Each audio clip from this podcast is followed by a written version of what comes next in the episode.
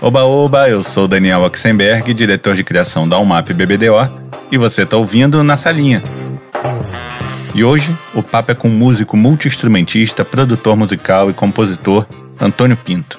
Um dos maiores compositores de trilhas sonoras do Brasil, o Antônio foi o responsável por você sair assoviando do cinema de alguns dos melhores filmes da chamada retomada do cinema brasileiro, como Central do Brasil, Abril Despedaçado, Cidade de Deus e muitos outros uma sequência de sucessos que abriu a porta do mercado internacional e levou Antônio a trabalhar em produções como Colateral, Senhor das Armas, os documentários Cena, M e um monte de outros filmões. Só um detalhe antes de começar, você vai perceber uns passarinhos durante todo o papo. É que esse episódio foi gravado quando Antônio estava isolado lá na Bahia. Quer dizer, isolado não, porque ele estava cercado de passarinhos. Mas até que funcionou bem como trilho. Vamos lá? Eu e Antônio Pinto, na salinha. Antônio, eu sempre começo fazendo a mesma pergunta para todo mundo. Onde você nasceu e o que, que seus pais faziam? Eu nasci no Rio de Janeiro, no Leblon, em 1967, faz bastante tempo já, tempo da televisão preta e branca, etc e tal. E meus pais, eu sou filho da dona Vilma Gontijo Alves Pinto, uma mineira, uma mulher muito inteligente, muito amorosa, uma leitora ávida que dormia todo dia com, com óculos caindo para o lado da cara dela e um livro e a luz acesa que a gente apagava. Uma mulher maravilhosa, que infelizmente não, não está aqui, mas está aqui. E sou filho do Ziraldo, que é o jornalista, cartunista, criador do Maluquinho, da Turma de Saci Pererê, um dos caras que lutou contra a ditadura e agora está com 87 anos é, é um touro, mas está com uma lucidez um pouco mais quebradinha. Assim, então ele acho que ele está tendo a sorte de não perceber o que está acontecendo. e isso quer dizer que você é o verdadeiro menino maluquinho, não? Olha, eu vou dizer que assim, eu amo e odeio isso, obviamente, né? Primeiro que a gente precisa, o ser humano precisa exercer o ódio ao pai, né? Todo filme americano, você já percebeu, todo filme americano o cara que matou 70 pessoas e degolou 50 é porque o pai maltratava o coitadinho, né? Tem essa relação. Então, a minha relação com o maluquinho é meio esquizofrênica, assim. Eu sou apaixonado pelo maluquinho e eu sofro a, a vida inteira o fato de todo mundo me chamar de menino maluquinho, né? Então eu prefiro, eu prefiro dizer que eu já fui menino maluquinho e eu virei o cara doidão agora. Eu vou te falar uma coisa mais legal. O Menino Maluquinho, na verdade, é uma, é uma reunião na cabeça do meu pai, de, dele, dos amigos dele, dos filhos dele, e de uma relação que eu acho que é muito bonita, que ele que, que é o, o, a moral final do livro, né? Que de uma certa maneira você para você deixar o seu filho exercer a loucura dele, porque na verdade ele não está sendo louco, ele está sendo feliz. É basicamente isso. Legal. Então acho isso muito bacana. Muito. E qual o interesse, qual paixão nasceu primeiro? A paixão pela música ou a paixão pelo cinema? Eu já refleti muito sobre isso para entender, tentar entender o que, que me levou e o que, que me formou, né? Eu tenho uma formação é um pouco anortodoxa. Como eu nasci em 67, na minha adolescência, na minha infância e na adolescência, não existia ainda o diagnóstico de desvio de déficit de atenção. Uhum. Mas eu tenho um, um, um filho que tem um pouco, e eu seguindo ele e, e, e, nas minhas mesmas terapias, percebi que eu tive isso, que eu sou um, um, o resultado de um desvio de déficit de atenção. Eu, eu, eu, vou tentar ser rápido, porque é um assunto interessante, eu, eu acho interessante falar. Manda ver, desvio, manda ver. O desvio de déficit de atenção é o seguinte, eu estava conversando com essa terapeuta e ela, e ela falou assim, justamente por causa do meu filho, ela falou assim, o desvio de déficit de atenção é uma coisa interessante, porque se você e o seu filho fossem de uma tribo indígena, vocês seriam os melhores caçadores dessa tribo. Uhum.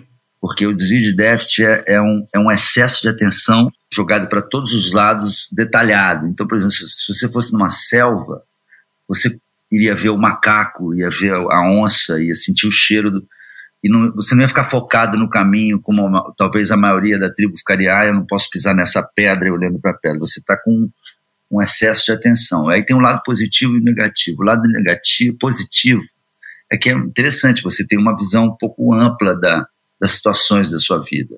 Uhum. E o negativo é que você, um, perde um pouco o foco, E, e a outra coisa é que, assim, o, o cara do que tem o desvio de déficit de atenção, ele tende a escolher o assunto que lhe dá prazer. Entendi. O foco vai para o prazer, para o desejo. Então, é sempre o desejo imediato. E por isso, até essa coisa de você ficar trocando de foco muito rápido. Então, por exemplo, você está ali, você tem interesse. Você olhou a onça, você fica interessado na onça. Opa, tá me dando prazer olhar para essa onça. Aí, de repente, vem um coelho. Não, puta, acho mais, mais gostoso olhar para aquele coelho. E aí, isso aconteceu comigo. Então, eu tive muita dificuldade na escola. Eu tive um currículo escolar muito medíocre, assim, eu nunca consegui estudar. Eu... E, ao mesmo tempo, eu tinha um ambiente na minha casa que era um ambiente muito rico, porque meu pai tinha um estúdio de arte dentro claro. de casa. Eu tinha uma biblioteca de livros incríveis. Desde que eu sou muito novo, eu costumo dizer que isso era a nossa internet pessoal da época, porque não, não era uma coisa normal numa casa ter uma biblioteca onde tinha livros de todos os grandes pintores, os grandes artistas gráficos, tinha André François, Steinberg, Ronald Searle, tinha os brasileiros todos. Então, tinha uma riqueza de informação e com essa DDA um acesso a essas informações. E ao mesmo tempo eu tinha também irmãs mais velhas, bonitas, que namoravam músicos. Entende? eu, eu era puxado para o desenho, para o gráfico, para a história, para o visual, e era puxado para a música o tempo todo, essa, essa, essa coisa cognitiva num menino muito jovem.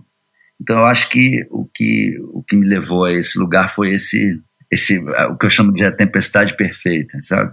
E aos 17 anos você foi estudar nos Estados Unidos, não é isso? É, aí aos 17 anos eu, eu tive essa, essa, discussão, essa conversa com meu pai, que é um cara muito sensível, muito amoroso, muito inteligente, que eu, assim, minhas irmãs tinham ido morar fora, e numa conversa falou assim, pai, eu, eu tô com muita dificuldade, porque eu não tô me adaptando ao, ao, ao ensino do jeito que ele é. Eu era muito, eu ficava pulando de escola para escola, tinha notas muito ruins, e, e, tinha uma tentativa muito grande deles de ficar tentando me ajudar, mas eu não, não me adaptava, e eu cheguei para ele e falei assim, pai, eu, eu eu não consigo estudar mais, não quero estudar, quero fazer uma outra coisa. Ele falou assim: Olha, Antônio, eu pensei bastante, refleti, eu acho que, que ok, eu te conheço, mas a, a única coisa que eu exijo de você é que uma coisa você estude. Você tem que escolher uma coisa. Você não, eu posso te tirar do, desse sistema escolar, matérias, etc., mas você vai ter que focar em alguma coisa. Uhum. E eu falei, eu quero essa música, então. Aí você foi estudar fora. É, aí eu fui com 17 anos para Nova York, e lá, com 17 anos, isso em 1984, uh, Nova York era uma outra cidade, né? Hoje em dia, uma, Nova York continua sendo uma, cidade mais, uma das cidades mais incríveis do planeta, mas era uma cidade mais, eu, eu diria assim, mais verdadeira, no sentido, ela era menos Gap Store, menos Apple Store, menos, ela era uma, tinha cinema de rua, era uma cidade muita música, música cubana, era uma cidade mais suja, mais na época que eu estava lá tinha o Andy Warhol, tinha Basquiat, tinha uma coisa, tinha uma efervescência muito interessante. Eu, um menino de 17 anos, chega nesse, nessa bomba também de informação, né? Eu comecei a minha vida lá de uma maneira regrada, mas fui, fui ficando cada vez mais desregrado também, fiquei mais maluco, fiz banda, trabalhei em tudo quanto é tipo de lugar, mudei, morei em vários endereços, até que a Daniela, que é a minha irmã mais velha, que faz cenografia, faz direção, ela era estava num projeto com o Philip Glass e eu conheci o Philip Glass. Oh. E aí fiz um estágio com o Philip Glass e conheci na época também Naná Vasconcelos, que morava lá. Estudei com ele, fiz uns cursos de verão com ele, ele me levou para umas experiências incríveis, que era um maestro alemão que tinha uma fazenda em Woodstock, e toda vez, todo ano tinha um, um festival de verão que iam músicos do mundo inteiro para essa fazenda, tinham vários estúdios, músicos da Turquia, da Índia, dos Estados Unidos, do Brasil. Ali foi a minha faculdade, né? É, o Philip Glass é um dos compositores mais influentes, né, do século XX. Com certeza, ele, esse cara tem um trabalho fantástico, um trabalho único que ele inventou, né, um, ele tem uma, uma, uma, característica que eu acho interessante, que é parecida com o do meu pai, né? Que é um traço que você olha o traço, você sabe que é o Ziraldo, né? Você ouve o filho, é, é o filho. E como esse traço do Philip Glass influenciou o seu jeito de, de compor e de trabalhar? Eu tive, eu tive um trauma positivo incrível. No terceiro dia que eu cheguei em Nova York, eu fui para casa da minha irmã Fabrícia, que escreve, dirige. Uma família bem interessante, assim. E ela me levou para assistir um espetáculo. Uhum. Era uma ópera que se chamava Einstein on the Beach, se chama Einstein on the Beach, que é uma, uma música do Philip Uhum. e do Bob Wilson, que é um, um artista de vanguarda e tal. E era uma ópera de quatro horas e com orquestra e coro ao vivo, com música do Philip e com as imagens do Bob Wilson. Então aquela coisa sai um menino de 17 anos do Rio de Janeiro, de uma turma que ficava no posto 9, fumando baseadinho, fazendo porra nenhuma o dia inteiro, aqueles playboy ridículo, que eu amo todos eles, obviamente, profundamente. E eu vou e sento nesse teatro e, e, e, e aquilo foi uma experiência louca, porque eu fiquei quatro horas e eu fiquei e no, acho que o ser humano normal ficaria, ia se suicidar de ouvir música minimalista durante quatro horas com imagens que demoram 40 minutos. Tinha uma cena que era maravilhosa, cara. Um dos, um dos atos é um palco escuro e uma luz retangular comprida, assim, deitada no palco. E ela vai se inclinando para cima de um lado só, vai subindo, vai subindo. Aí ela sobe aí ela desce e deita para outro lado. É só isso a cena. Então você fica 40 minutos vendo uma luz subindo vagarosamente, descendo e deitando, com a música minimalista. E é uma coisa cachapante. Então eu falei, eu falei assim, gente, eu, eu, isso aqui que eu quero, eu quero fazer isso aqui. Não sei como que eu vou fazer isso aqui, mas eu quero fazer isso aqui. Foi essa o meu tapa na cara que eu levei quando eu cheguei lá. Aí você volta para o Brasil e aí você entrou em publicidade e entrou na MTV também, né? Uhum. Duas áreas que têm um volume de trabalho enorme e que permite muita experimentação. É, o, que aconteceu foi interessante. Eu voltei, eu não, não me readaptei ao Rio. Esse dia a dia do, da praia, etc e tal, era uma coisa muito diferente dessa experiência urbana que eu tive em Nova York. Mudei Uhum. para São Paulo e fiquei um tempo em São Paulo tentando descobrir o que, que eu ia fazer, né? Como eu sou filho do Ziraldo, eu aprendi naturalmente a desenhar. Uhum. E meu primeiro trabalho em São Paulo foi como ilustrador. Eu Ah. fazia ilustração para revista, para jornal.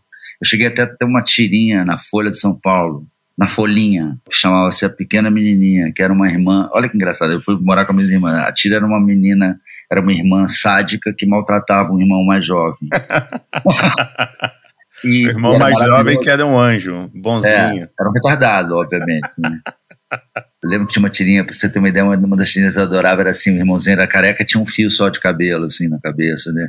E ele ficava todos os quadrinhos assim: ai, meu cabelo tá tão bonito, hoje eu vou pentear. Ele penteava o fiozinho: ai, eu vou botar aqui pro, pro lado, esse é meu único cabelo. Aí no último cabelo, no último quadrinho, a irmãzinha vai com a tesourinha e faz assim: pá! Corta o único fio de cabelo que ele tem. E era engraçado porque o Matina Suzuki era o editor-geral e ele adorava a Tira e o resto da Folha inteira odiava a Tira. e aí aconteceu uma coisa que pro mercado publicitário é engraçado. Eu comecei a namorar uma menina chamada Renata Prado, que ela era redatora da UMAP. E eu, quando eu comecei a namorar a Renata, nós dois ganhávamos 2.500 reais por mês. Três anos depois ela estava ganhando 50 mil reais e eu continuava ganhando 2.500 reais eu falei, opa, peraí, acho que eu vou fazer isso aí também. Mas antes disso, eu arrumei, eu fui trabalhar na MTV. E eu fui trabalhar lá num, num departamento que era maravilhoso, que era o Promo. E o Promo funcionava da seguinte maneira: o Promo era como se fosse uma agência de publicidade dentro da, da própria MTV, Sei. no- nos formatos de uma agência de publicidade da seguinte maneira: tinha uma dupla de criação, um, um diretor de arte e um, e um redator, algumas duplas, e a gente era responsável por fazer as chamadas, aberturas de programa, todas as coisas que tinham conteúdo e de publicidade, autopublicidade da, da TV. E era muito interessante porque você podia usar todo, todo o material da TV. Uhum. Quando um cara, uma banda submetia um clipe à MTV, uma das regras era que a, a MTV tinha direito ao uso de imagem e de áudio daquilo forever. Então você podia fazer uma chamada com a música do The Police, com a imagem do Bob Martin e do jeito que você quisesse. Então você era o redator, o diretor de arte, a produtora, o diretor do filme, o finalizador. Então você vivia dentro desse processo todo do e é segmentado fora do mercado, quer dizer que a, a agência é uma coisa, a produtora é outra, o redator é uma coisa, o diretor de arte é tudo era, era dentro desse processo todo. E eu achei que porque eu estava fazendo isso, eu já sabia tudo de propa- propaganda, sabe? Tipo, um jovem arrogante que acha que Bom, eu já tô aqui na MTV, já fiz filme, já. Né? Então eu entendo essa porra toda. Pra mim vai ser moleza. Vou sair arregaçando. Ao mesmo tempo, tudo isso acontecendo, a música sempre acontecendo comigo. Sempre tinha banda em São Paulo, era tocar bateria numa banda, sempre. E eu, eu aconteceu uma coisa muito interessante comigo também, porque, como eu nasci em 1967, o meu conhecimento e o meu crescimento musical ele é contemporâneo do, do crescimento tecnológico da música. Então, eu comecei, por exemplo, em Nova York, eu comecei a fazer muita coisa, eu, eu comprava vários instrumentos, e eu comecei a gravar num cassete, que era de um cassete para o outro. Sei. Você gravava nesse, nessa fita cassete, trocava o cassete, tocava o cassete e gravava de fora ao mesmo tempo, então você tinha um gravador de dois canais. Aí depois eu comprei um gravador de quatro canais. Aí depois veio o sound designer. Depois... Então, paralelo ao meu, a essas aventuras todas de querer trabalhar e tal, tinha essa música sempre rolando.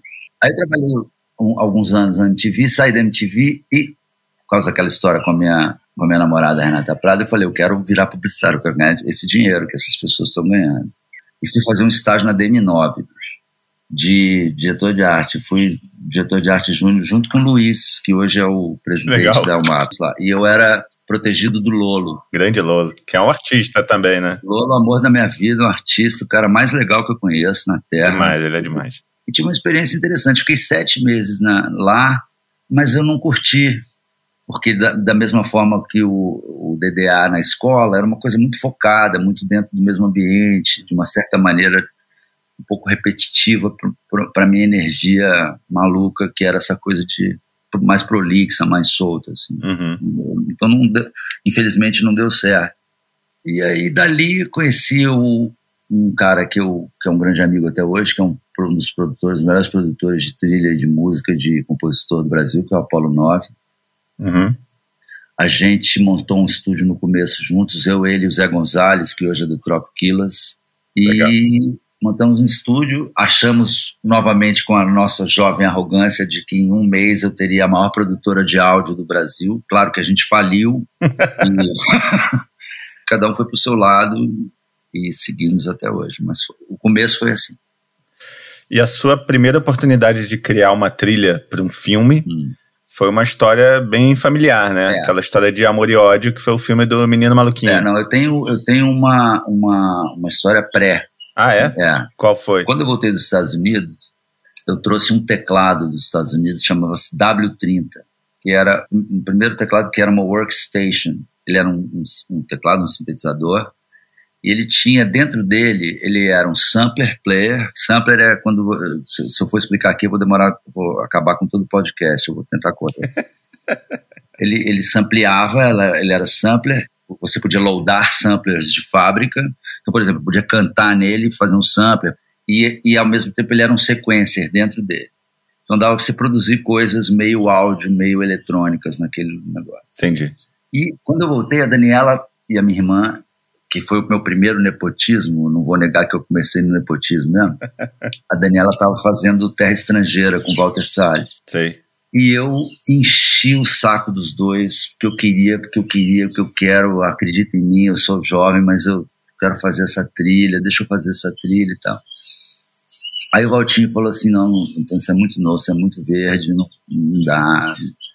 O Valtinho chamou o Zé Miguel Bisnick, que fez uma trilha maravilhosa, mas eu tive a chance de fazer músicas adicionais. Eu fiz alguns momentos. Entendi. Tem alguns momentos que eu participei. Então ali foi a minha primeira, efetivamente, experiência de cinema mesmo. Antes de fazer publicidade uhum. ainda. E ali você já viu que era aquilo que você queria fazer, velho? Ah, eu, eu pirei, é.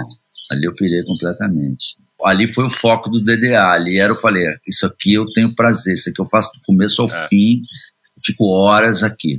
Então, de uma certa maneira, eu achei o. o, o a onça. A onça, é.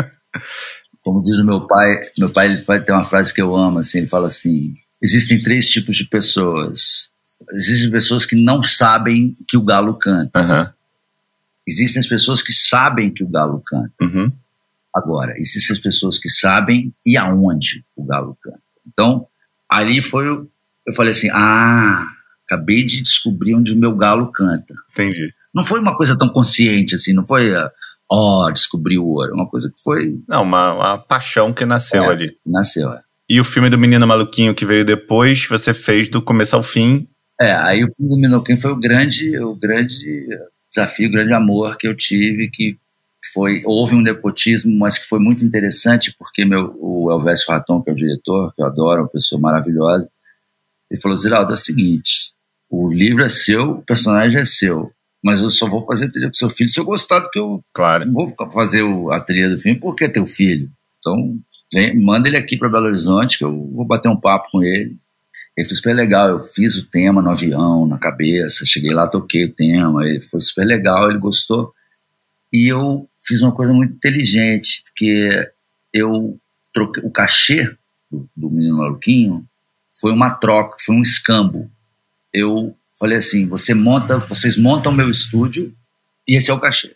E, e, fui, e fui ser sócio do Apolo. Eu e Apolo fizemos estúdio para fazer esse primeiro projeto. E assim começou a minha carreira na, na trilha para publicidade. Mas você vê a publicidade como esse laboratório de experimentação? O foco é cinema ou você e, e a publicidade é Não. é mais uma coisa para você experimentar e obviamente pagar as contas? Não, o que aconteceu foi, foi o seguinte, eu no, nessa fase da vida nunca achava que eu ia ser compositor de cinema e nem achava que isso existia no Brasil uhum. no sentido de profissão. Sim, sim, como mercado. Né? É, então o, o momento em que eu montei o estúdio ali, eu falei, eu quero fazer trilha de cidade, porque eu sei que aqui eu vou ter uma grana, é, é, um, é um lugar que real, dá para se viver bem, e o, o, meu foco era fazer, eu quero fazer uma produtora de publicidade. E a gente, quando eu acabei o Maluquinho, eu fiz essa produtora, quebrei a cara também, porque não é assim, não... hoje em dia é diferente, não é que é mais fácil, hoje em dia as pessoas conhecem mais o mercado, as pessoas têm mais acesso ao equipamento, têm acesso à informação, tem bastante produtoras boas, tem muito produtor bom, tem muito equipamento bom, então é diferente. Naquela época, eu não sou dos antigos, no, no, sentido não depreciativo da palavra, como uma voz do Brasil, eu sou uma, eu sou uma geração pós-voz do Brasil, pós-MCR, etc. Uhum ah, que é uma geração até um pouquinho pós é, Luciano Purban e, e o Dudu Marotti. Eu, eu, comecei a surfar ali nessa, nesse, nesse momento do Dudu Marotti, pós Dudu Marotti, pós Voices e tal. Uhum.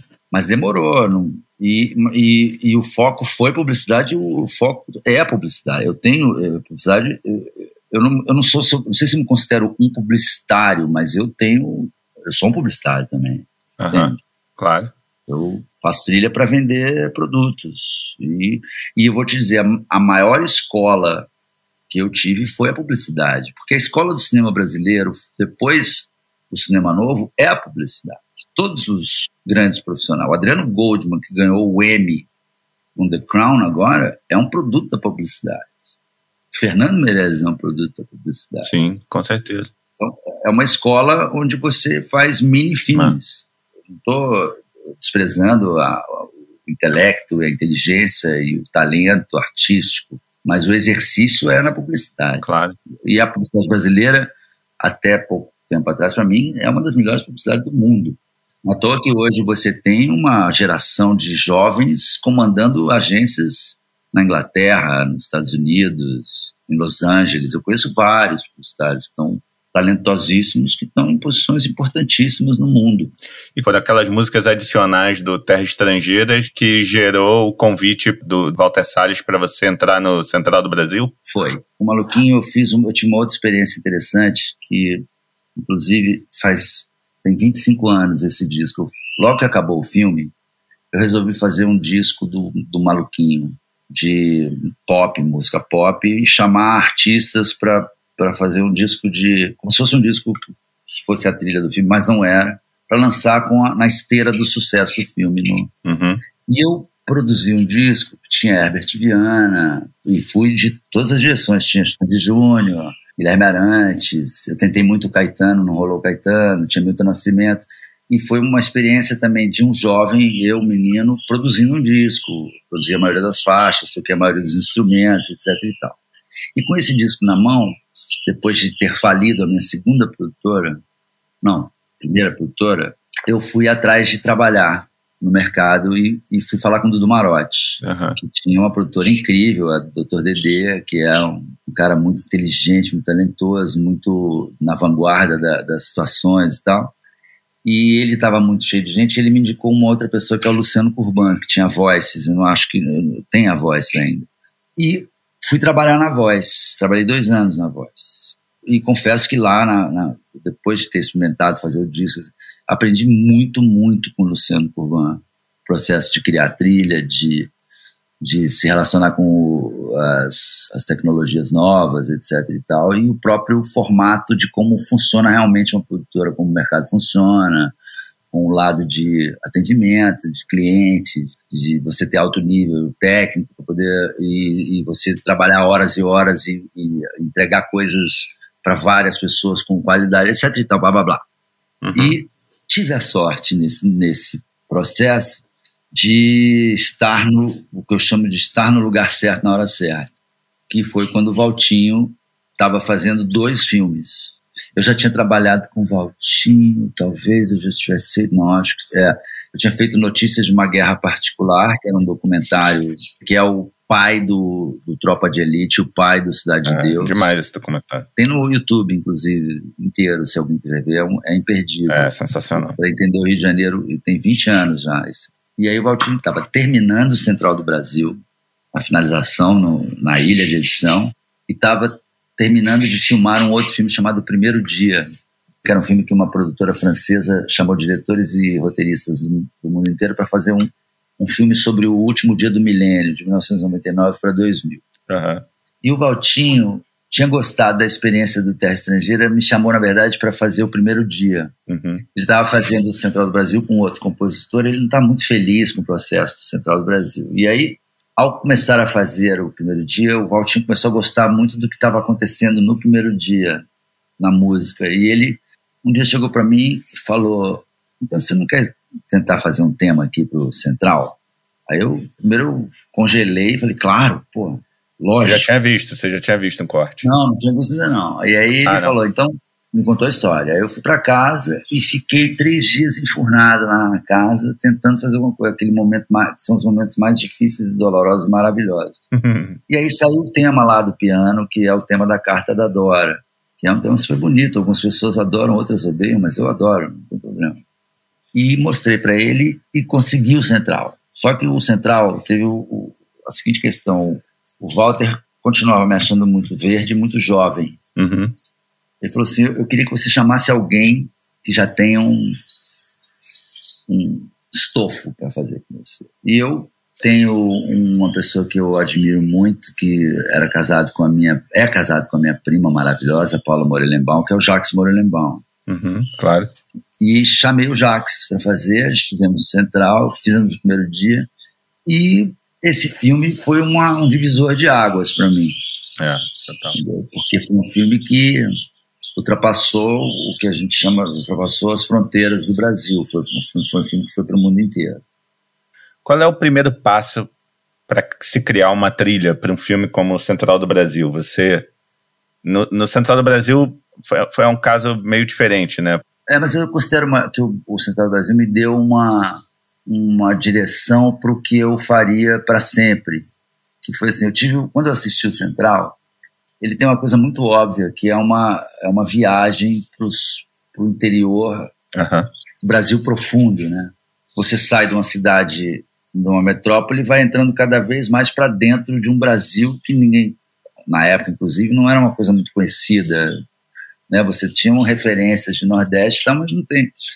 Então, a gente teve uma ideia conceitual que, para mim, eu achava que a música tinha que viajar junto com o filme. Entendi. Quer dizer, ela sai do urbano e ela vai entrando para o Brasil, né?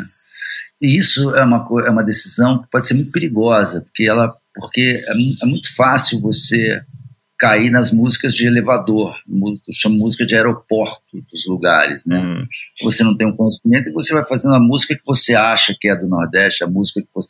E no final fica um perfume que é mentiroso. Então, ali, por exemplo, foi muito interessante, porque a gente pesquisou, eu, eu, eu, eu pesquisei, eu ouvi, eu conheci a Rabeca, o Siba, do Mestre Ambrose. Então a gente foi, a minha ideia foi ir trazendo. Você começa com uma trilha um pouco mais tradicional, com sons mais orquestrais no começo e até talvez um pouco eletrônicos demais para a época, porque eu já flertava com sampler e as doideiras. E você vai trazendo a música para dentro, vai diminuindo a quantidade de instrumento, vai trazendo uma sonoridade que te coloca mais naquele lugar sem você infringir a, o filme, sem você agredir o filme, agredir o cara que está assistindo e se autoagredir também fazendo uma música horrível do Nordeste. Né? Então,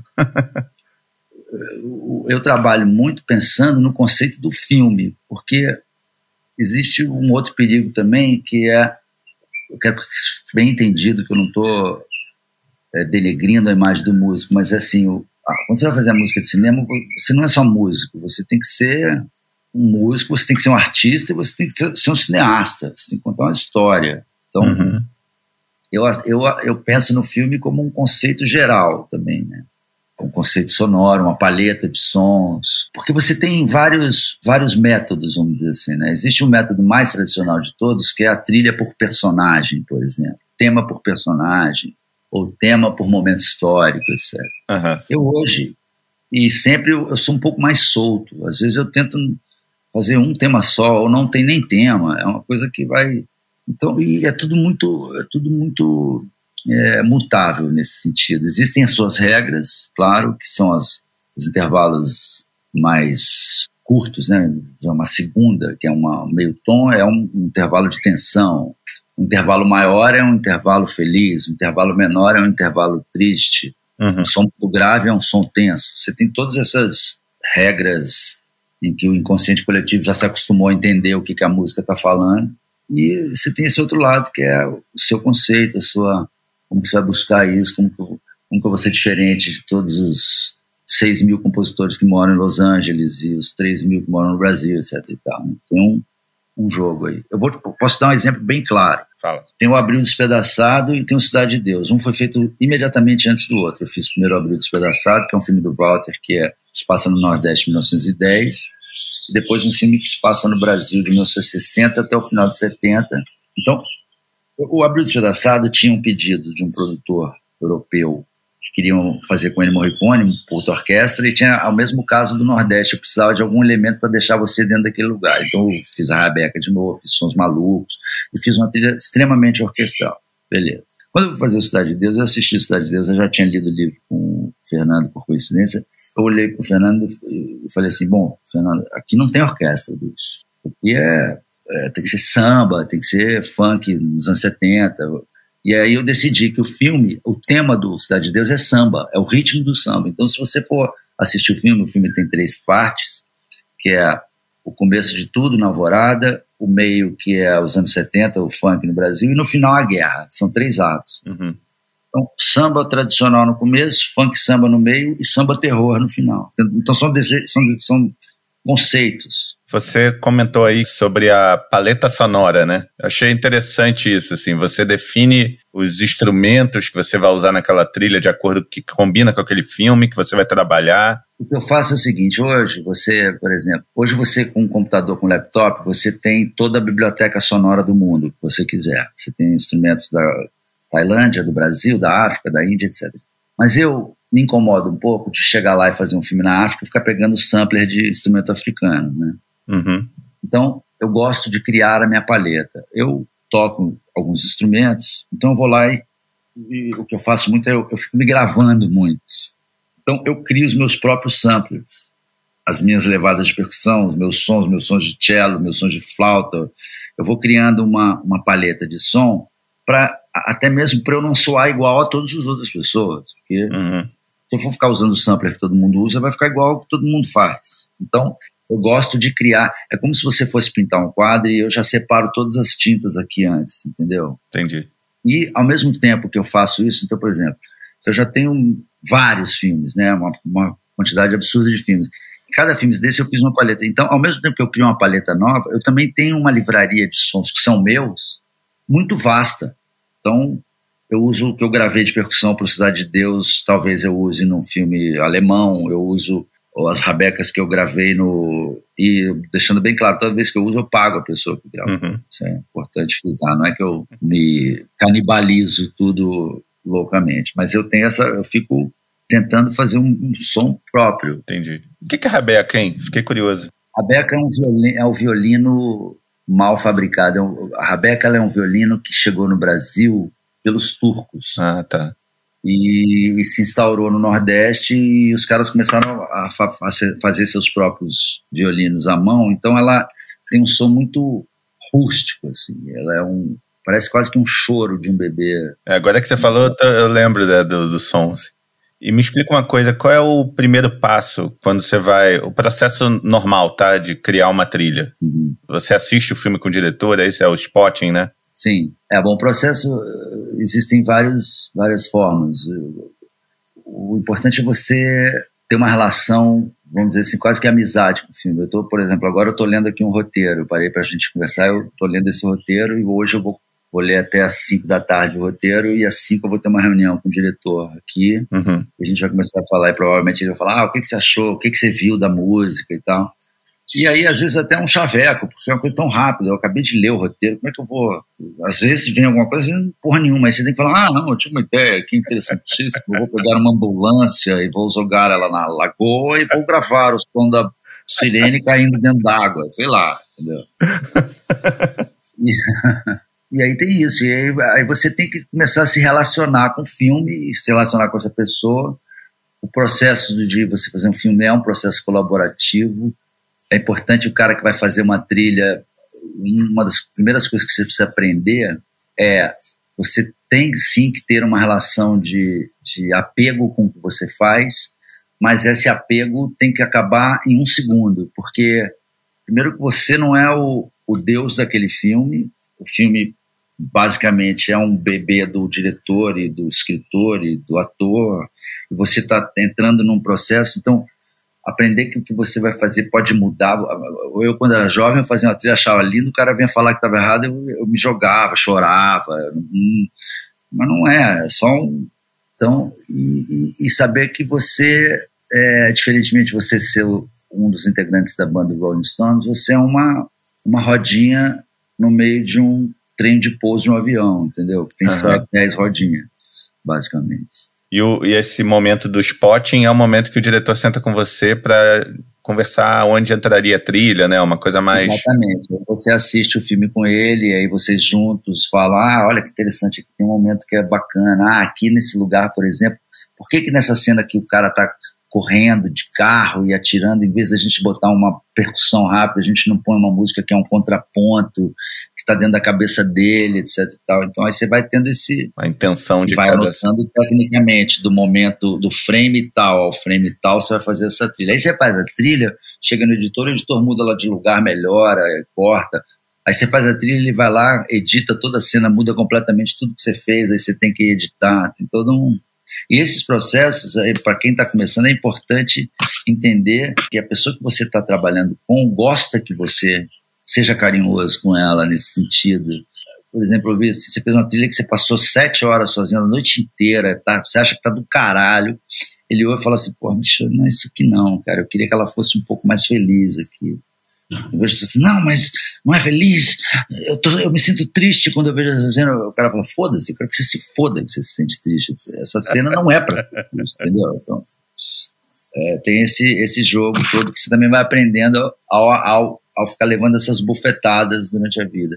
E uma coisa muito interessante é que quanto mais eu aprendi a ter menos apego, menos eu fui reprovado nos processos. Interessante. Né? curioso. E na história do cinema a gente tem vários casamentos, né, bem duradouros entre diretores e compositores, né? Tem desde o Hitchcock com Bernard Herrmann, o John Williams com Spielberg, o agora até o Danny Elfman com o Tim Burton, né? Também fez. Tim Burton, Almodóvar com o Alberto Iglesias, o David Lynch com o Angelo Badalamenti, Narratu com o Narratu fez com o Sakamoto agora. Ah é? com, mas com Gustavo Santaolalla. Né? Isso, né? é. E você criou essa parceria com o Walter Salles em alguns filmes em sequência, né? É, eu fiz cinco filmes com o Valtinho, foi maravilhoso. O Valtinho é o responsável por eu estar aqui hoje. Ele é meu, meu padrinho, meu amigo. Sou um grande admirador dele, tenho muito, muito carinho e amor mesmo, familiar pelo Valtinho. Eu tenho uma parceria maravilhosa com a Cif Capadi, que fez a M, o Senna, o Maradona. É, Estou fazendo um outro documentário com ele agora. Aqui, E qual é a diferença entre fazer um, um documentário e fazer um, a trilha de um documentário e a trilha de um, de um filme ficção? Porque no documentário você fez esses três do, do Asif, né? O Senna, M e o Maradona, né? Isso. E são três completamente diferentes, e, pelo menos o da M, que é uma personagem musical, musical uhum. o, a trilha não é exatamente o estilo da M, né? É meio surpreendente nesse uhum. sentido, né? É, o, o, o, Asif, o Asif é um cara muito, muito inteligente. E o nosso primeiro trabalho juntos foi o Senna. E o que eu fiquei muito fascinado com o Senna, porque é, para mim o Senna eu, é o documentário, mas para mim aquilo é um filme. Uhum. Principalmente porque o formato geral, gener, geralmente de, de, documentário é tudo bem que você tem a cena de arquivo, mas 90% das vezes você entra para aquela cena em que tem um cara sendo entrevistado numa salinha com uma luz especial e ele, e ele vai descrevendo as, a, a, vivência dele ou as situações que ele viveu, e você fica saindo do, da cena real para aquela, aquela pessoa sendo entrevistada. Né? E o Senna não tinha isso. O Senna é um, é um documentário que conta a história do Ayrton Senna do começo ao fim, só com imagem de arquivo.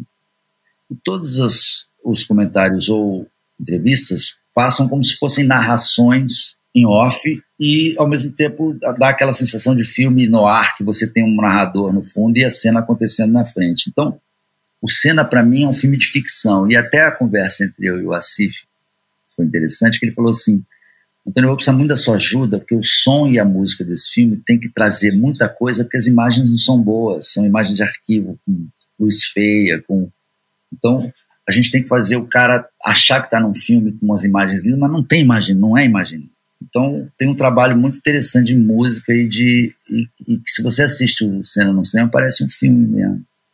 E ele tentou fazer a mesma coisa no Diego e tentou fazer a mesma coisa na M. Não tem o, o manager da M sentado numa salinha de terno iluminado falando então a M é nessa época. Não tem.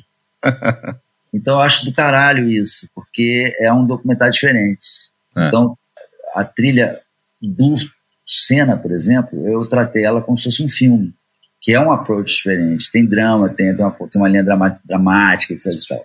O, a trilha do documentário, às vezes, ela é mais simples, entre aspas, porque muitas vezes você tem as pessoas falando muito e ela tem uma função de estar ali só dando um, um clima, uma, uma situação para você, né? Uhum. Obviamente, quando você tem alguma coisa contemplativa, é bom, vem uma trilha, fica bonita, etc.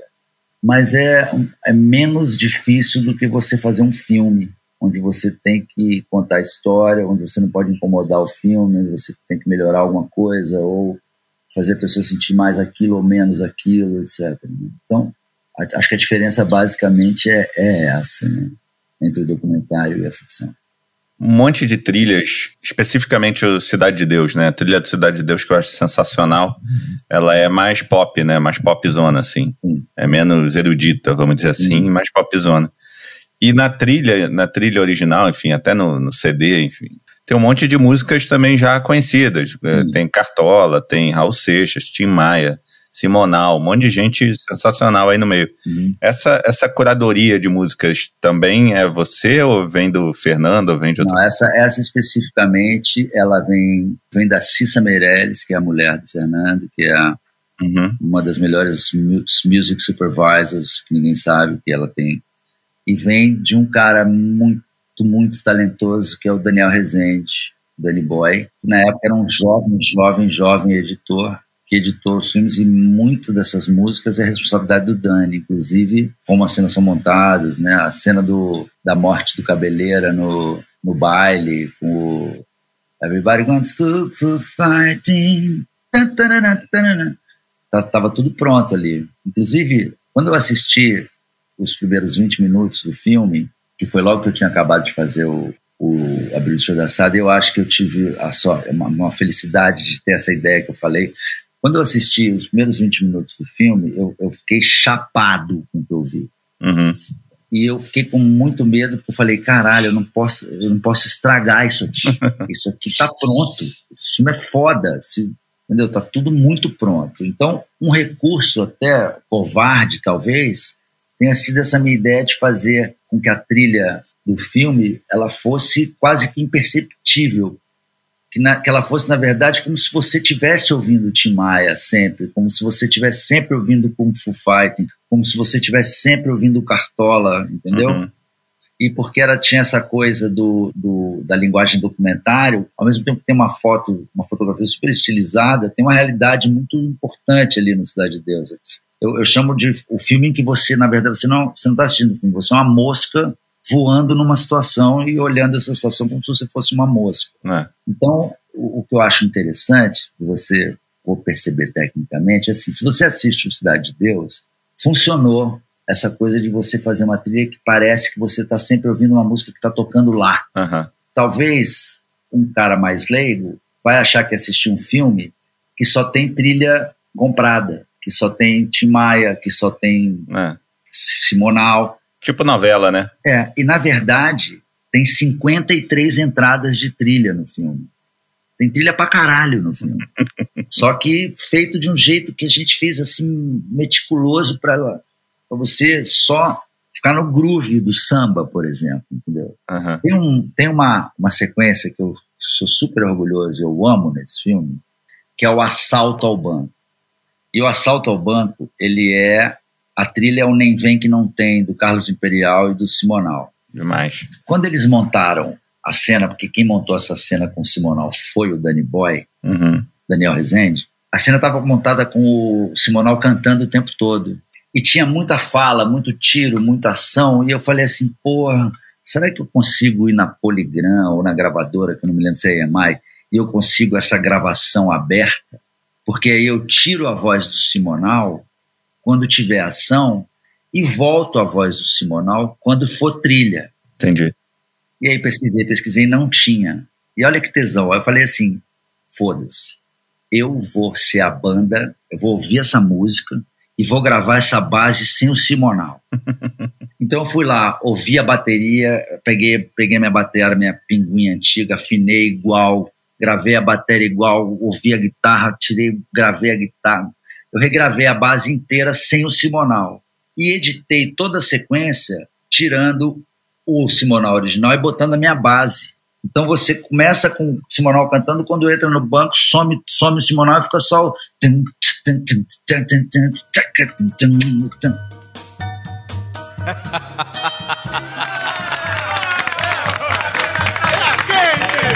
Deixa comigo. Nem vem que não tem. Nem vem de garfo que hoje é dia de sopa. Esquenta o ferro, passa minha roupa. Eu nesse embalo vou botar pra quebrar. Sacudim, sacundá,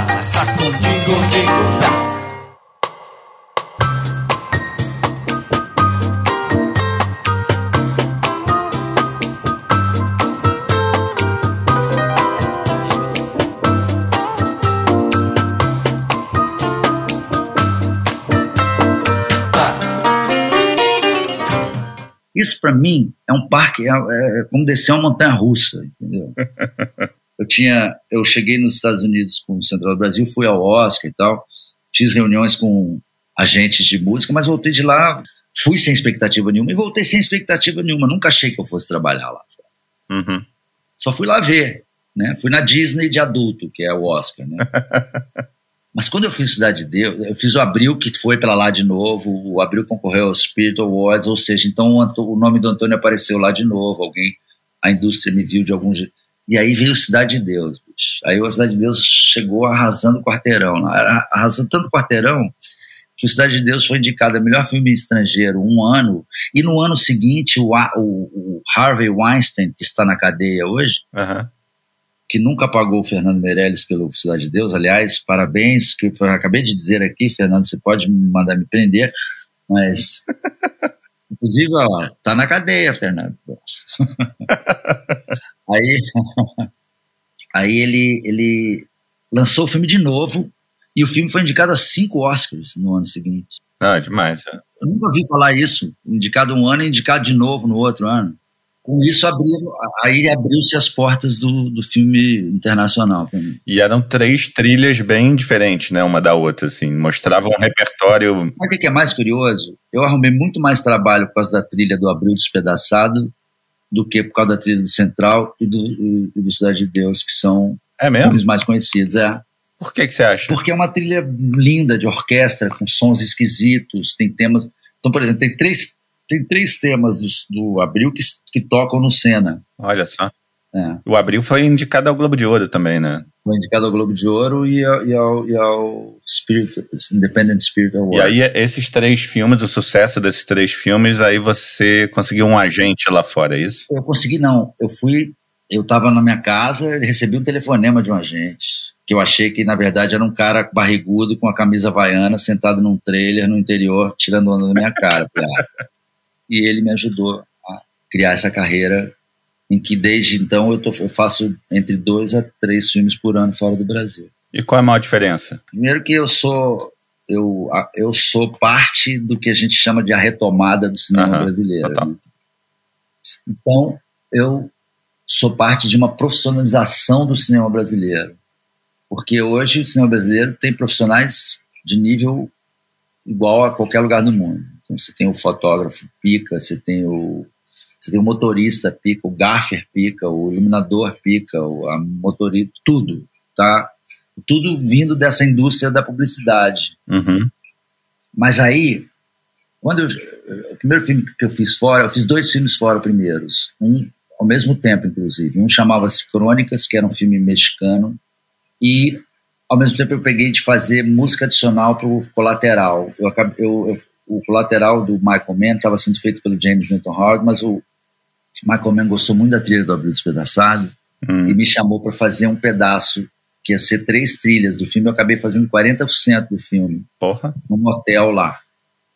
Então a primeira coisa, as, duas, as primeiras coisas neste momento, nessa época, que hoje está um pouco, ainda não chegou lá, mas que, que, eu, que eu achei incrível, é que eu descobri que o que eu fazia aqui no cinema seis pessoas faziam fora do, do Brasil. Ou seja, aqui eu era o music editor, o music supervisor, o, o coordenador, o, o, agente, a secretária e o cara do cafezinho. Uhum. Aí eu cheguei lá, fui fazer a trilha, tinha uma pessoa que editava música para mim, tinha uma pessoa que escolhia música para mim, tinha um cara que cortava música para mim, então eu só tinha que ficar fazendo um, um certo filé do que eu faço, que era só fazer a trilha. Entendi. E o americano ele é muito interessante, porque o americano funciona assim, ele é, segmenta, ele é segmentado nas funções, quer dizer, existe função para tudo, e o cara que faz uma coisa faz aquilo bem pra caralho. Então, por exemplo, eu tenho um cunhado, um ex-cunhado, que ele é um dos melhores assistentes de direção dos Estados Unidos. Ele não quer ser diretor, ele é o melhor assistente de direção. Hum. Então ele faz os maiores, ele faz Zumbi, Warland com o Brad Pitt, faz filme do Spielberg mas ele é o assistente deles. Entendi. Ele não é um cara que fala assim, ah, um dia eu quero ser o Spielberg. Então existe essa segmentação que faz com que, primeiro, seu trabalho fique muito mais fácil, porque você vai ficar com uma, um pedaço da área que é mais agradável, e você vai ganhar mais, porque você vai trabalhar menos.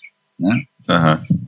Outra coisa, obviamente, que a indústria do cinema americano é uma indústria extremamente rentável, é a terceira hoje não sei mais, mas era até a terceira fonte de renda quase do, do mercado, que é assim, é o, mundo, o mundial é, acho que é a quarta, porque é petróleo, arma, droga e entretenimento.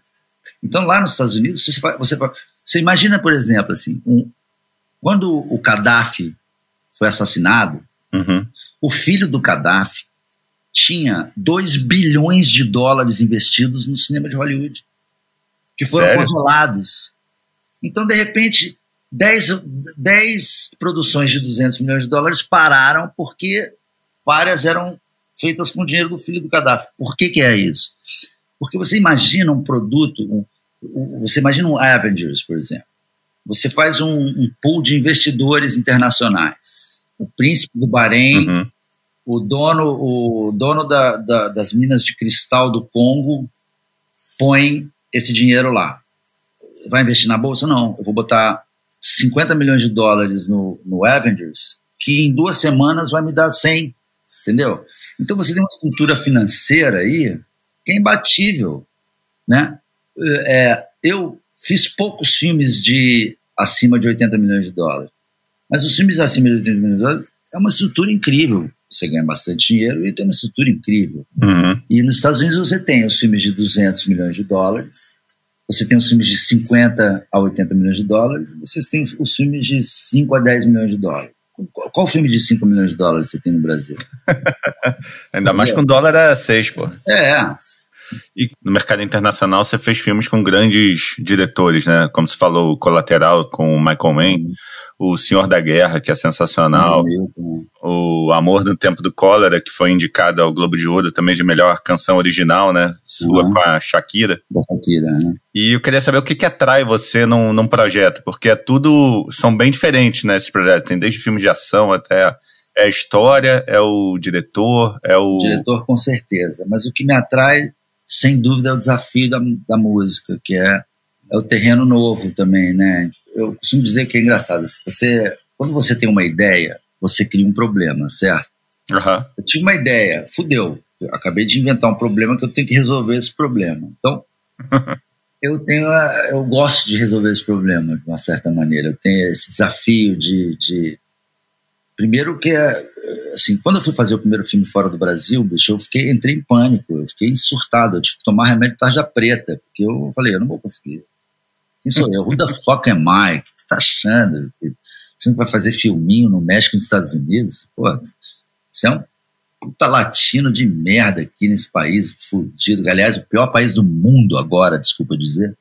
Então, sei lá, esse desafio é, é, gostoso, é gostoso você. E tem uma coisa que eu aprendi com meu pai que eu amo, que me salvou a vida, que além de ter deixado eu estudar o que eu queria, ele falou para mim assim: Antônio, é o seguinte, tem uma coisa que eu vou te ensinar, só, só uma coisa. Quando você começar uma coisa, você vai até o fim, você termina o que você começou. Então, eu tenho essa obsessão. Então, são essa obsessão de começar e terminar o que eu comecei. E de pegar esse desafio. Então é, é, é, isso que me dá esse tesão, é de ter um desafio e de conseguir terminar esse desafio. Entendi. E toda vez que eu termino, apesar de já estar fazendo isso há 30 anos, eu começo o processo em total desespero e depressão e pavor e agonia e termino no nirvana, entendeu? É. Eu sempre acho que eu vou falhar. É, a insegurança faz parte, né? E é, o, e a máquina, é. né? Que faz você é o desespero, Sim. né? O desespero da.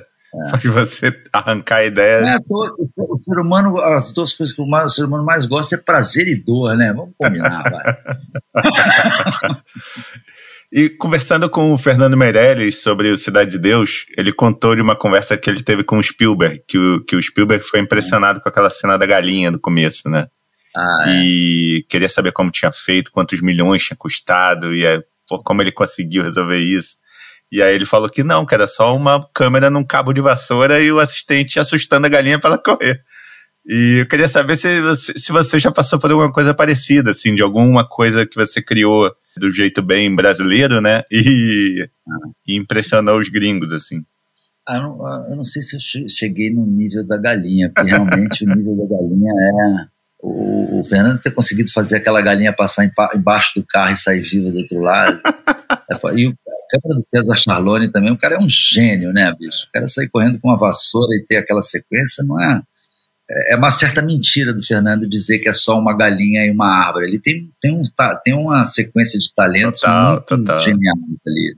Tem uma coisa que eu gosto, por exemplo, nesse, nessa, nessa abertura, a abertura do Cidade de Deus, da galinha, começa com uma faca assim, sendo amolada, né? Sei. né? Black, faca molada, e entra num samba de roda numa favela. Uhum. E esse samba de roda na favela não tem som nenhum. Todo o som que você está ouvindo ali sou eu tocando um samba. eu tocando cavaquinho, a percussão, tô tocando tudo ali. Uhum. E tô tocando e editando de uma maneira que quando você vê o cavaquinho chegando em primeiro plano, o som do cavaquinho fica mais alto. Quando você vê o pandeiro, o pandeiro fica mais alto. Quando você vê... Então ali tem tem, se você assiste agora e você, você acha que você está ouvindo uma câmera de vídeo com microfone no lugar ali, entendeu? E não é, eu fiz isso num estúdio na minha casa, um protozinho na minha casa, vendo aquela cena ali. É legal você falar, porque eu considero, eu não sei se eu fui, impressionei nenhum gringo com isso, porque o gringo nem sabe, eu acho que o gringo assiste e acha que foi gravado lá no lugar, entendeu? Mas tem, uma, tem um trabalho ali minucioso de, é até legal se você uma hora assistir de novo com É, esse vou ouvido de perceber que não era dali Legal. o som. E você prefere trabalhar com diretores que entendem de música ou os que não entendem de música? Tenho sombra de dúvida que os que entendem de música são bem melhores trabalhados. Eu imagino que aqueles que entendem se metem mais. Mas é mais libertador, porque o cara, você está conversando uma linguagem que ele entende, entendeu? Existe aquela velha, a velha máxima, todo, todo o produtor de trilha de publicidade faz uma piada igual, que é assim, o diretor chegou para ele e falou assim, "Ah, essa trilha pode ficar mais azul? claro, sim, dá para ficar mais azul. What the fuck is that? Eu não sei que porra é essa que você tá falando, mas... Então o cara que... Agora, tem os caras que entendem e também não entendem, não, não, não sabem onde é o dó no piano, não sabem que instrumento que está tocando, mas tem uma sensibilidade fodida também. Então é difícil. Eu acho que quanto mais o cara sabe o craft que ele está fazendo, é mais agradável o trabalho geral. E a edição do filme também é responsável por dar o ritmo, né, do filme. Você falou pra caramba aí do, do Daniel Rezende, que foi o editor do, do Cidade de Deus, depois agora hoje em dia é diretor, É dirigiu Turma da diretor, Mônica, é, dirigiu dirigiu o Bingo também, que também é demais. É, é. E imagino que esse ritmo da edição, você já falou, né, que ajuda muito no seu processo de criação. Mas já aconteceu desse ritmo não ser o mesmo que você imaginava para o filme e você e o editor terem que conversar para achar um Olha. ritmo que funcione para os dois? Sem dúvida, hoje em dia é, isso é muito simples, rola muito, existe uma conversa, existe um diálogo profundo entre você e o editor e você e o editor de som também, né? Há pouco tempo atrás, uns anos atrás, eu assisti um filme que chama-se que chama-se Paradise Now, que é um, um filme sobre um, um palestino, dois palestinos e- em Israel, que eles vão fazer um ataque terrorista em Israel.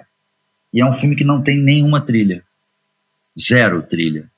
E tem muito, tem acontecido muito isso ultimamente do cinema sem trilha, que é interessante, porque é um filme que, que você fica vira mais ainda a mosca na, na, Ah, na câmera, Ah. parece que você está vivendo aquele lugar ali.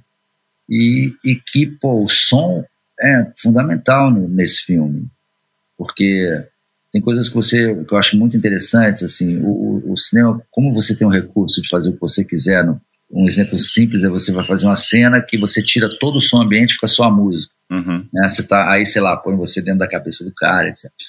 E ao mesmo tempo também você pode ter uma coisa que eu acho interessantíssima, que você pode escolher a perspectiva sonora. Então vamos dizer assim, você tem uma cena que tem um cara dentro de um, de um caminhão no deserto e se você estivesse lá, você ia ouvir o barulho da roda na pedra, no- na areia, o, o som do rádio. E aí o, o cara tira todo o som de tudo e você ouve só a respiração do, do cara, entendeu? Entendi. Entendi. então, é, então essas decisões, então essa decisão de você, o que você vai fazer na edição, no som, no som com, com a trilha, no som com a edição, é um processo sempre em constante mudança durante durante a- o fazer desse filme. Então, você tem sim uma relação muito forte com o editor, com o editor de som e com o diretor. E você pode fazer uma trilha que muda o corte. Então, por exemplo, Ah. você faz a trilha que ela está num, num, num BPM, né, no beats per minute, numa velocidade específica. Aí o corte tal não cai exatamente naquele hit que você fez na música. Então o cara, o editor escolhe que para ficar mais fácil ele mudar o corte pro hit do que você ter que fazer uma coisa meio capenga na música para poder bater naquele Uhum. naquele lugar. Então são coisas em, em- mudança o tempo todo. No final, o, um filme é um, é um produto e o seu cliente é o diretor. O pai da criança é o diretor, os produtores, enfim, o estúdio. Muitas vezes eles já devem vir para você com uma trilha na cabeça, enfim, uma referência, um trabalho que Hum. outra pessoa fez ou que você mesmo fez. Isso pode acabar engessando a sua criatividade, Sim. até pedindo coisas parecidas, aquelas coisas que esbarram no plágio e você e aí você tem a sua integridade artística que, porra, não vou fazer isso. Como é que você faz para sair dessa sinuca? Você faz alguma coisa nada a ver? Faz duas opções para eles verem que eu faço várias opções, é, eu é, faço propostas e até a hora que eu me rendo ao que, ao que vai funcionar, né? Eu tenho uma, uma um termo que em inglês é temp love, que é o amor à música temporária. Então, por exemplo, o cara monta o filme e ele está tá montando há meses com aquela trilha. Para ele é de uma dificuldade tremenda você vir com qualquer coisa que não seja aquilo que está funcionando ali, porque ele começa a achar, que tem uma coisa estrangeira na cena que ele está vendo. Né? Uhum. Tem uma história legal que, quando eu fiz o Colateral, do Michael Mann, tinha uma cena que, e na época, era logo depois do sucesso do Santa Olala, então todo mundo colocava a trilha do Santa Olala de referência em um filme. Não tinha filme que não tinha trilha do Santa Olala de referência. E tinha uma, uma trilha que o próprio Michael Mann usou num filme dele, que era um filme sobre a indústria tabagista, com o Robert Brown, o Robert Brown, não, é, com um ator lá, que é uma, uma música chamada Iguazu, do, do Gustavo Santaolalla. Uhum. E tinha uma sequência no, no, no, no, colateral que ele usou a mesma trilha de referência. E eu comecei a fazer várias trilhas para essa cena. Fiz umas nove trilhas para essa cena. E cada vez ele ficava pedindo para ficar mais igual, cada vez pedindo para ficar mais igual, cada vez pedindo. Até o momento em que eu cheguei e falei assim, pô, vai ficar igual. E aí eu liguei para o Gustavo. Falei, Gustavo, tá acontecendo isso aqui e eu vou fazer um negócio que vai ficar muito igual. O que, que você me sugere? Primeiro que eu não quero fazer isso com você e não quero também que não, não quero. Quero fazer um, ele falou, faz o seguinte, Antônio, faz o que você tem que fazer aí e põe nos créditos que você que é uma versão sua do Iguaço. Entendi. E foi o que eu fiz. É uma música que é muito parecida com aquela. E nos créditos está Antônio Pinto e Gustavo Santaolala sobre blá, blá, blá. Entendi. Então tem isso. E sim, tem, tem muito tempo music. E um jeito que eu consigo me livrar um pouco do sofrimento é quando eu vou começar um processo, por exemplo, eu mando para o editor toda a minha livraria de trilhas. Então, 90% dos tempos ele faz com as minhas ah, trilhas. Ah, boa. O que, de uma certa maneira, não, não me machuca tanto. Entendi. E hoje em dia também a, a, a tecnologia facilita muito a sua vida, sem dúvida, né? Você consegue reproduzir uma orquestra no seu computador. É, eu não consigo, eu nunca fiz, eu nunca fiz isso no final. É. Eu, eu não gosto é, muito. É, isso que eu ia perguntar. De que perde, né? Você não. perde o talento dos músicos. Ah, né? Orquestra, cordas, você tem que gravar, bicho. A não ser que você queira que fique louco e pareça uma coisa meio de plástico, mas tem gente que faz isso muito bem feito. Você consegue fazer isso completamente. O próprio Hans Zimmer faz muito isso. Agora, eu não, eu não curto muito, não. Eu prefiro uma coisa mais orgânica, maluca, misturar uma coisa com a outra. Queria saber quem são as suas maiores influências. Olha, minhas maiores influências principal é o Philip Glass, com certeza, meu mentor principal. O Sakamoto também, é um, para mim é um, é meu ídolo. O Bernard Herrmann, para mim, é o maior compositor de trilha de todos os tempos. Uhum. E gosto muito do John Williams, assim, também. Ennio Morricone, é um, para mim, é o deus. Eu, eu costumo comparar o, o Morricone ao Picasso, porque eu acho que o Picasso é um cara que sabia tudo de desenho. É o cara, se você, se você sentasse na frente dele, ele faria uma pintura sua a óleo, você acharia que era uma fotografia, mas ele resolveu desconstruir a pintura e, e pintar como uma criança, como uma sujeira. Eu acho que o Morricone é a mesma coisa, ele é um maestro, um músico que sabe tudo no limite da música, mas que desconstruiu a música para o cinema, que botou um cara assoviando, que botou uma mulher cantando, que conseguiu quebrar a barreira do classicismo para inventar uma coisa ao, ao, mesmo tempo que fazia as harmonias e as melodias mais lindas do planeta. Ah. Eu vi uma, uma entrevista uma vez com o Danny Elfman e ele mostra como ele desconstrói alguns ele suja, ele quebra alguns instrumentos, né? Ele põe uns uhum. parafusos no meio do piano, nas cordas do piano, fazer uns sons, aqueles sons bem Tim Burton, né? Você, você brinca com essas coisas também, de Ah, com certeza. Eu já fiz muito isso. Eu tenho um piano, inclusive eu fiz uma trilha no Brasil do filme chamado Vips. Sei. Wagner Moura, né? É, eu adoro, adoro, adoro essa trilha também. Eu acho bem legal esse filme. E eu tenho um piano de armário que eu deitei o piano, desmontei ele inteiro e eu gravei horas e horas de sampler com vassoura, com baqueta, com para ter esse som do, de terror e tal. E sempre faço isso, eu sempre fico achando jeito de estragar. Som diferente. É. Eu vi você falando uma vez que você usou copo de cristal também, né, pra fazer o som. É, o Nina. Nina? Não, o copo de cristal eu fiz para um filme de uma diretora chamada é, Nicola Caro, uhum. que ela dirigiu A Encantadora de Baleias, ela dirigiu Mulan agora. Fiz um outro filme com ela chamado McFarlane, também da Disney. Mas esse filme chamava Meter's Luck, que era um filme sobre um, uns produtores de vinho.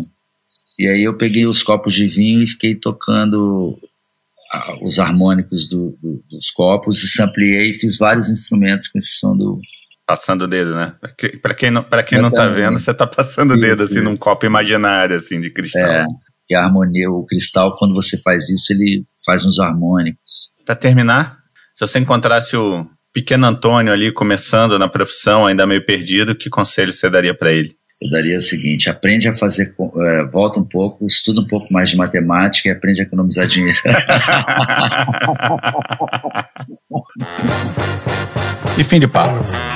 O meu muito obrigado ao Antônio por interromper sua rotina na Bahia para esse dedinho de prosa com a gente. A todo o pessoal da Pante Áudio, sempre tirando champanhe de pedra. E a minha Carol, que deixou os meninos aqui em casa mais quietos do que os passarinhos da Bahia. E se você curtiu, já sabe. Comente, dê like, coraçãozinho, estrelinha. E se não curtiu, ouve um pouquinho de N aqui na sequência que vai acalmar. Valeu, até o próximo. Zagzint.